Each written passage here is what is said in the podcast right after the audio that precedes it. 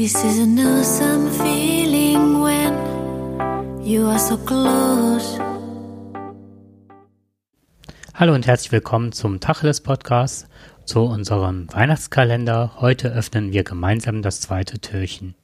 Ihr seid wahrscheinlich schon gespannt darauf, welche gute Nachricht ich euch heute mitgebracht habe. Also der Rhein, darum geht es heute, hat sich trotz der Trockenheit und des Niedrigwassers äh, sich sehr gut erholt. Und das schreibt oder das berichtet der WDR.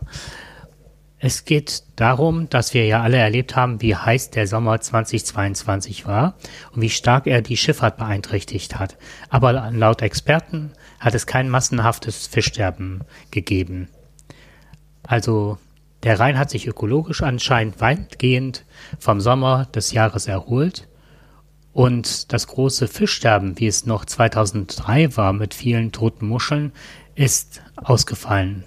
Und ebenso gab es äh, keine Fischkadaver, die vorbeigeschwommen sind. So hat es Jörg Schneider vom Beruf für Fisch- und Gewässerökologische Studien in Frankreich der deutschen Presseagentur mitgeteilt.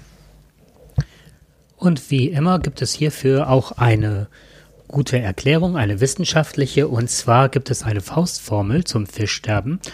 Und die besagt, dass das Fischsterben dann einsetzt, wenn 40 Tage hintereinander 25 Grad Wassertemperatur überschritten werden.